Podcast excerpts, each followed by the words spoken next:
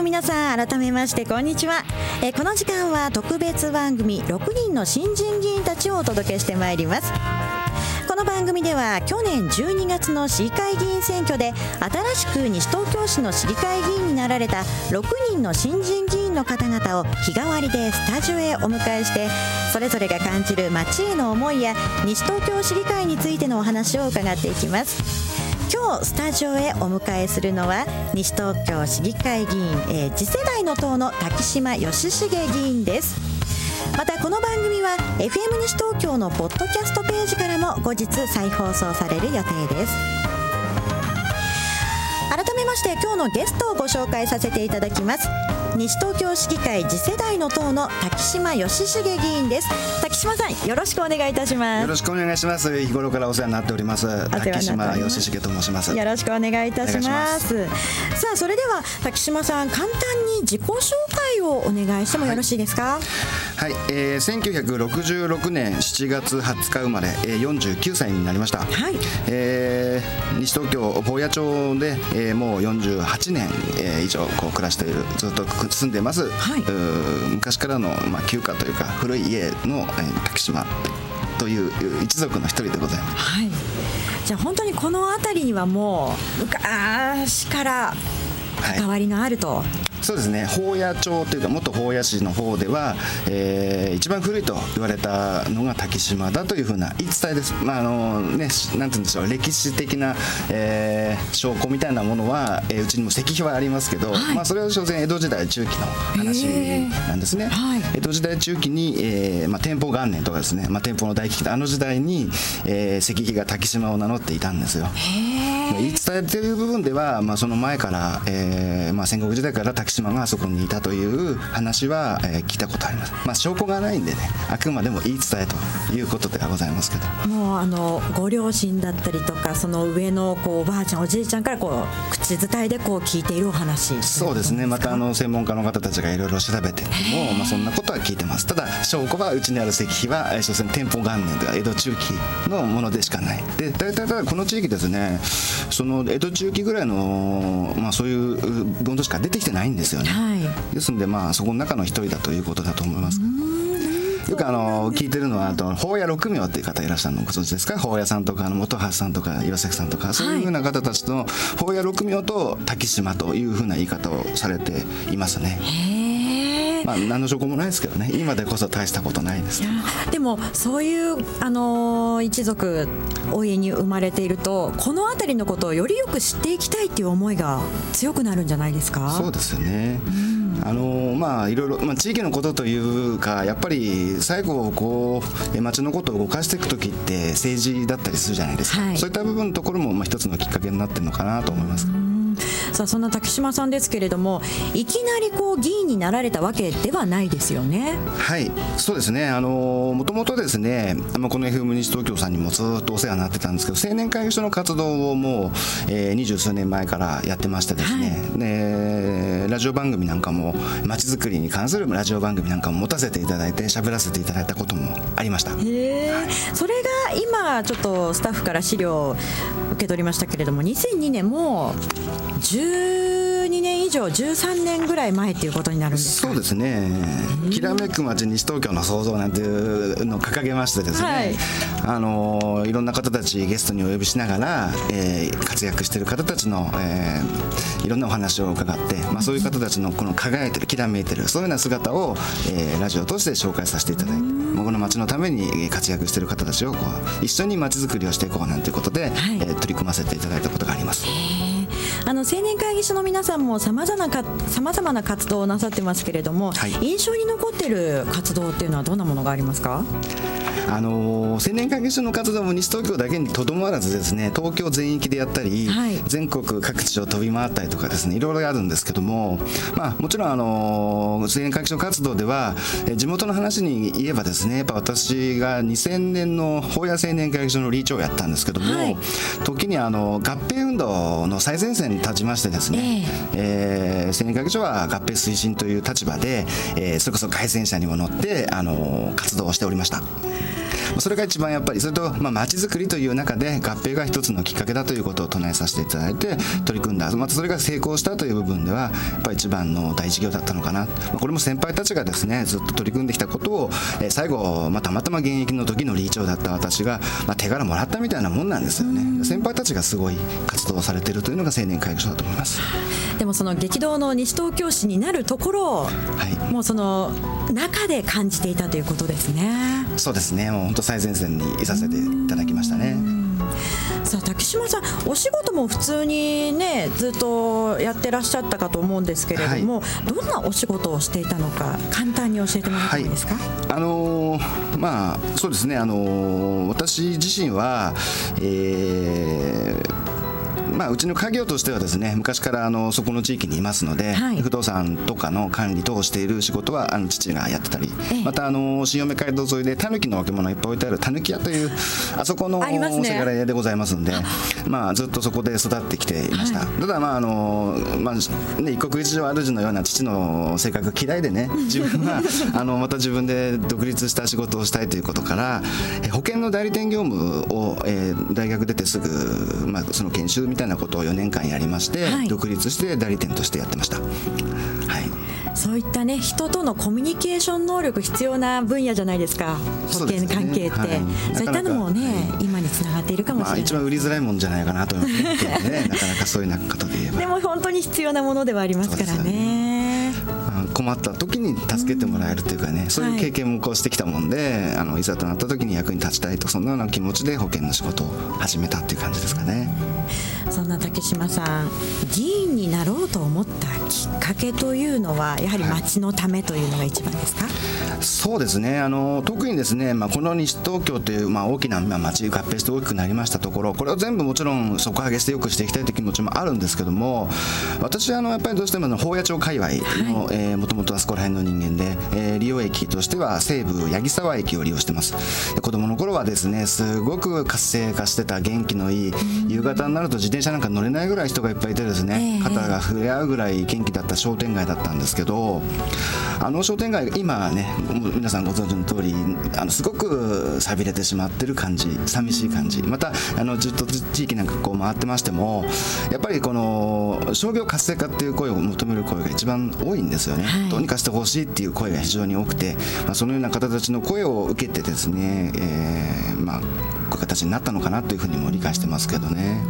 あの後半引き続きですね、はい、今後西東京市のためにどんなことを考えていらっしゃるのか、ちょっとお話を伺っていきたいと思います。はい、でここで竹島さんからね一曲リクエストを頂いております。これ小泉京子さんの木枯らしに抱かれてというナンバーですけれども、これを選んだのは？これはですね、あのまあ選挙運動してる時にですね、ちょうどまあ冬の選挙ですから、はい、秋からずっとやっていくんですけど、まあそこでまあ活動をフェイスブックなんか上げて、まあそれ見た支援者の方がですね、テーマソングだと。おなるほど。あのまあ片思いみたいな。八木に対する片思いなんかどうだったのかなという感じもしないでもないんですけどなんかすごく私は気に入ってまし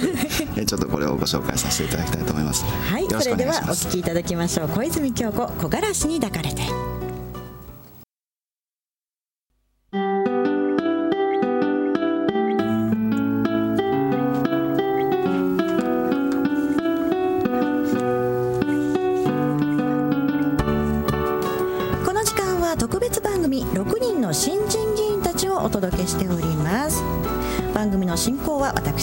です。そしてスタジオにお越しいただいたのは西東京市議会次世代の党の滝島義重議員です。滝島さん後半もよろしくお願いいたします。さあ議員になってから滝島さん、まあ、半年以上経過しましたけれども、はい、いろいろな街の声っていうのも届いてきてますか、はい、はい、そうですね、あのー、まあ、いくつか相談なんかももちろん受けさせていただいて取り組んでるんですけども、はい、あのー、まあ、選挙時からですね待ってる時からずっと言われたのもそうなんですけどやっぱ私はどうしても地元の八木沢地区をどうにかしなければいけないというのが、えー、与えられた使命だと思ってますし、はい、まあ、その辺の方たちの声がやっぱり一番多いわけですし、えー、この八木沢という今とてもこうしゃびれてしまったような感じシャッター通りになってしまってる、はい、ここの地域で暮らしてる人間っていうのはですねやっぱり商業活性化を求める声がやっぱ非常に高いんですよね、はい、まあ、そこをどうにかっていうようなことは、えー、前々から言われてはいまして、えー、もう3月議会と6月議会とでもその八木沢に関わる話は、えー、必ず触れさせていただいてきていますあの町の皆さんというか商店街の皆さんすごく頑張ってるんですけれどもなかなかね、はい、あの商業がこれは私の個人的な思いですけれども商業が活性化できてない地域は人が離れていってしまうだけだと思うのでね、はい。はい、もうここひと踏ん張りしてほしいところですよね。元気な街でやっぱりいたいですし、ね、こういつまでもねあのそこのところ住んでいたいと思えるような街づくりそういうのをしていかなければいけないと思います。そうですね。さあその他にもいろいろまああの議員になられたからというわけではないですけれどもボランティア活動だったりもね、されているということですがどういったものを続けてらっしゃるんですか？そうですね。あの先ほども青年会議所活動自体がまあボランティアみたいなもんなんですけどもあのそこからねあの私献血活動、献血推進運動って言うんですけど、はい、西東京市献血推進協議会っていうのがありまして、はい、そちらの活動をずっとやらせていただきました、えーまあ、ちょっとあの公職にもつきましたんで会長というのは下ろさせていただきましたけど、はい、えー、まあ、西東京の献血推進っていう部分でですねいろんな市民の方たちが参加していただいて、えー、みんなで、えー、この献血を題材にみんながまちづくりというか、えー、市民活動をやってきたんですよね、はい、これはですねすごいことでですね多分全国でも1番2番を争うぐらいの活性化した、えー組織になってったと思いますね。そうなんですね。あの今度の木曜日にも献血ね、ね、行われますね。棚視聴者の方で。はい。えこれが8月6日の木曜日午前10時から11時30分までと午後の部が午後1時から4時までということですね、はい、お時間ある方はぜひね、ね、足を運んでいただきたいですねあ先ほど私の青年会議所が今度主催でやるんじゃないかなと思いますなるほど現役のメンバーが 後輩たちもたくましそうですね、はいはい、さあその他にもいろいろな、ね。はい。うん、ありますか？あの、まあ、これは本当まず議員になってからご相談を受けたんですけど、はい、あのやっぱ自分の街をきれいにしたいというふうなことから、ね、あのクリーンアップさプロジェクトを立ち上げたいというご相談いただきまして、えー、あの一緒にですねゴミ減量課さんとこあの行きましてですねあのボランティアで、えー、ゴミ拾いをやるというもののこういう立ち上げのところに関わらせていただきまして、えー、で一緒にやらせていただきました、まあ、また1回しかやってないんですけどまた今度、えー、開催するということで、はい、その第1回目はどのあたりをきれいろいろ、ね、いろいろご相談させていただいて、あのー、まあ、ちょっとたまたま私の地元の八木沢、はい、西武八木沢の北口周辺をですね、まあ、3人しかいませんからまず始まりは2人と私が入って3人だと思うんで、えー、であればちょっと私の地元をやらせていただこうということで八木沢北口をこう1時間回らせていただきました。途中でですねあの、まあ、皆さんおはようございますと声かけながら、えー、そんな気持ちいいお返事いただいたりとかですね、はい、地元の商店街の方にも暑い中ご苦労さんってってお茶出していただいて休憩 してたりとかねそんなことしながら、はい、あのもう1回目の活動してまた8月もう1回どっかで開催する予定になってます。あのそう活動されているところを見てもらうと一緒にやってもらえる人も増えていきますしね。そうですねあのまあ、別に八木さんにこだわってるわけではなくて、はい、まあ、西東京、まあ、全域でねそういうボランティア意識がこう広がって地元をきれいにしていくという感覚を持っていただきたいなと思いますし、はい、まあ、その最初のきっかけに、まあ、関わらせていただいたんであの本当嬉しく参加させていただいてます。滝島さんは議員になる前から本当にこの西東京市のためにいろいろね携わってきていて、はい、で新たに議員として今後どんな西東京市にしていきたいですか、はい、あ西東京市って、まあ、やっぱ本当先ほど言いました非常に大きいですからね。私一人でどうこうできるってもんでは決してないんで、まずは地元、えー、の、えー、八木沢地域をどうにかしたいという気持ちが非常に強いのは一番でございますんで、まあ、その方たちのあの意向に添えるような活動はずっと続けていきます。またあの、まあ、そういった部分じゃあまちづくりってやっぱりどうしてもですねあの順番があったりお金費用がかかったりするものですからあのやっぱ声を上げていかなければできないでしょうし、はい、じゃあ今度はその財源どうするんだっていう話にもなってくると思うんですね、ね、ちょっと話がまた広がっちゃうかもしれないんですけど今あのふるさと納税って非常に注目されていると思います。全国各地でい。ろいろとありますね、はい。それがカニをもらったりですね、えー、牛肉をいただいたりとかいろんなあの副賞というか、景品がついてくるんですけども今現在ですね西東京市ってそれを受け付けてないんですよそうですね。あのー、ホームページにも何も出てない状態ですよね。でそういった部分の中ではあの西東京の方がよそに納税をされてしまっても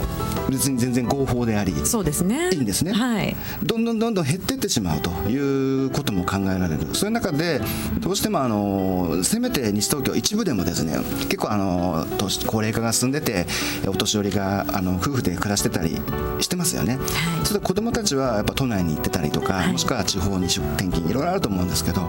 でふるさと納税その方たちがするときに私も見たことあるんです。どっかやろうと思う、まあ、議員になる前の話でございますけども、はい、あの探してみてた時に最初にそれやろうと思った時に西東京はないのかなってやっぱ探したんですよ、えーはい、そしてねそのせめてその窓口になるような、まあ、それほど、えー、素晴らしいものを提供できるかどうかは分かんないですけども、えー、私ずっと活動してます。商工会の活動だったりとかしても地元の一点一品事業だったりとか、えー、地域の商店街の方たちもあの一生懸命力を込めてですね自分のところの一点一品を作ったりしてますよね、はい、そういうところの商品を渡してまた地域の活性化にもつながると。そんなような考え方もありましょうし「えめぐみちゃんメニュー」って言いましてですね、はい、あの地元の野菜を使ってという話もあります。そういうところに、え使ってる飲食店さんにこう食事に行く、まあ、割引券だったらいいのか、はい、商品券そんなのが出せないわけじゃないじゃないですか、えー、そういうことをしながら地域の活性化と同時に、えー、地元のお金が、まあ、少しでも流出を防ぐつつ、まあ、入金も入ってくるような、はい、えー、仕組みをやっぱ作っていかなければいけないかなふるさと納税制度についてはこれももう3月6月とずっと触れさせていただいてるんですけど、はい、まあ、これは、まあ、やらなきゃいけないことじゃないかなというふうぐらいに思ってますけどね。なるほど。本当にあの全国的にふるさと納税納税の時期になると話題に上がってきますからね、はい、で多摩地域でもやってらっしゃる市はありますもんね。ね。何かいいアイディア出てくるといいですね。そうですね。あのそれを取り組んでいきたいと思います。はい。さあ今後ねまた新たな目標もあるかと思いますけれども。はい。まずは体調に気をつけてこの暑さ乗り切っていただきたいと思います、はい、では最後にリスナーの皆さんに一言お願いいたします。そうですね。あのー、地方議員って結構最近あのまた、えー、政務調査費政務活動費ですか、はい、あれの、えー、無駄な使い方をしてたりとかしてますけど西東京私も実はねそれを公約のように唱えてたんですけど、え非常にあの、まあ、月2万円のお金の使い方それが西東京の政務活動費ってあるんですけども、え、非常に細かく分かれてます。特にあの会派の中で会見もやらせていただいてるんですけど、はい、あのー、その細非常に細無駄に使えるような状況じゃないことをまず西東京の皆さんには、えー、ご理解いただきたいなと、えー、私公約で言ったんですけどこれどうしようかなぐらい、あのーはい、細かく厳密に処理されています。そういう中で、あのー、皆さん、まあ、こういう機会ですからねやっぱり政治に関心を持っていただいて西東京市政についても関心いただきたいなと思ってますし、えー、私もあのできることを一生懸命頑張ってまいりますので、えー、ぜひまた皆様よろしくお願いしますということで。ありがとうございます。滝島さんありがとうございました。今後のご活躍も期待しております。ありがとうございます。この時間は特別番組6人の新人議員たちをお届けしてまいりました。いかがでしたでしょうか？また今後も西東京市の新人議員の方をスタジオへお迎えします。今日の放送は後日ポッドキャストにて配信予定となっております島さん。すごく思いがねこもっていてそして議員になる前からこの町のことが大好きなんだなというのが伺いました。今後のご活躍期待しております。